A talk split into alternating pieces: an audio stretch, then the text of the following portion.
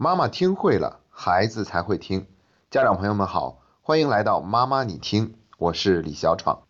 很多家长都在问我一个问题，那就是如何让孩子变得更加自信。提到自信呢，我觉得这是一个非常宽泛，甚至是有点笼统的概念。我们很难用很短的时间就把它讲得足够具体，同时又普遍适用。而且我觉得自信其实并没有大家认为的那么重要。在心理学里面就没有对自信做一个具体的定义，往往都是用另外一个词“自我效能”来替代自信。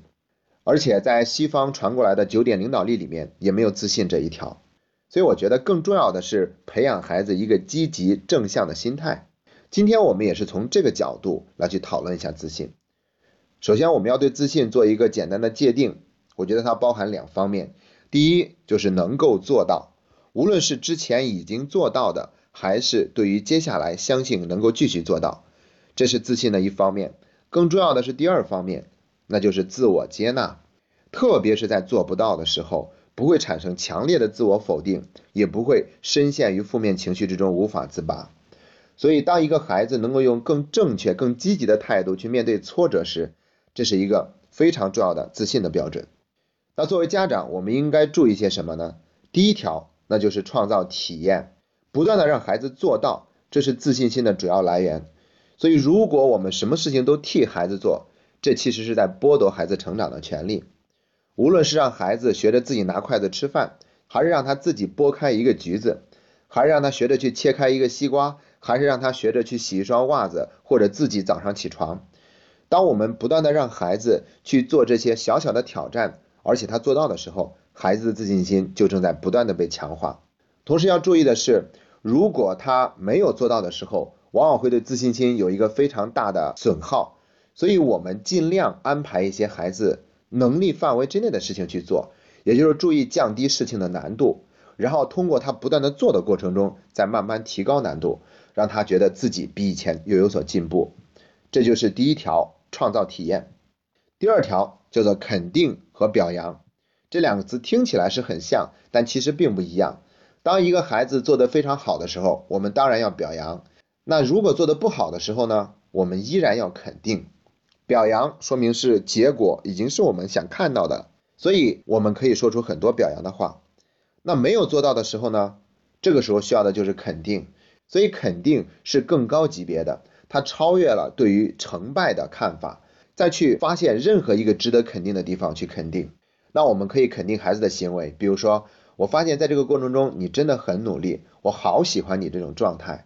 我们还可以肯定，在这个过程中，孩子的动机，比如说，我知道你为此付出了很大的心血，因为你真的很想把它做好。这种态度让我看到了你是一个非常上进的人。同样，我们还可以肯定孩子的情绪。当你没有做好的时候，你有一些难过，然后你是等到下了台以后才让自己哭出来的。所以，我觉得。你在失败以后也很好的控制了自己的情绪，所以肯定对我们的要求也更高。我们要不断的发现孩子值得肯定的地方，特别是在他感觉失落、感觉不自信的时候。那第三条叫做发挥优势。在教育孩子的时候，我们有一个误区，就是想让孩子全面均衡发展。所以，如果一个孩子不爱说话，我们就想送他去演讲班，送他去主持人班。如果一个孩子太好动，我们就想让他去学一下围棋，好让他去调整中和一下。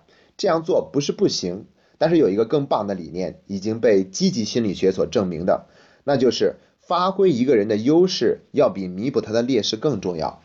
我曾经看过一本书，叫做《现在发现你的优势》。这本书里面把我们人类的三十多个特质都罗列了出来，通过一个测试可以发现自己排名最靠前的五个特质。然后我们这一辈子只需要活好这五个特质，就足够活出我们自己成功、健康、快乐、幸福的人生。所以这个观念很重要。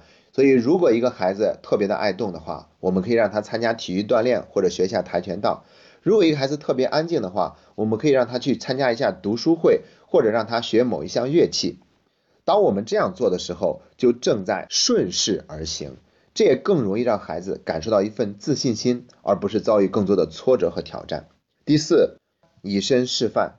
首先，我们在孩子心里面的分量非常重要，这意味着我们会传递给孩子更强烈的暗示。第二，我们做的怎么样会对孩子带来非常大的影响，因为我们是孩子最重要的模仿对象。那他们学习的过程中，一种最重要的方式就是模仿，所以这两点都决定了我们要让自己变得更加自信一些。所以我们不会轻易，所以我们有没有在孩子面前经常吐露一些悲观的情绪或者消极的信念？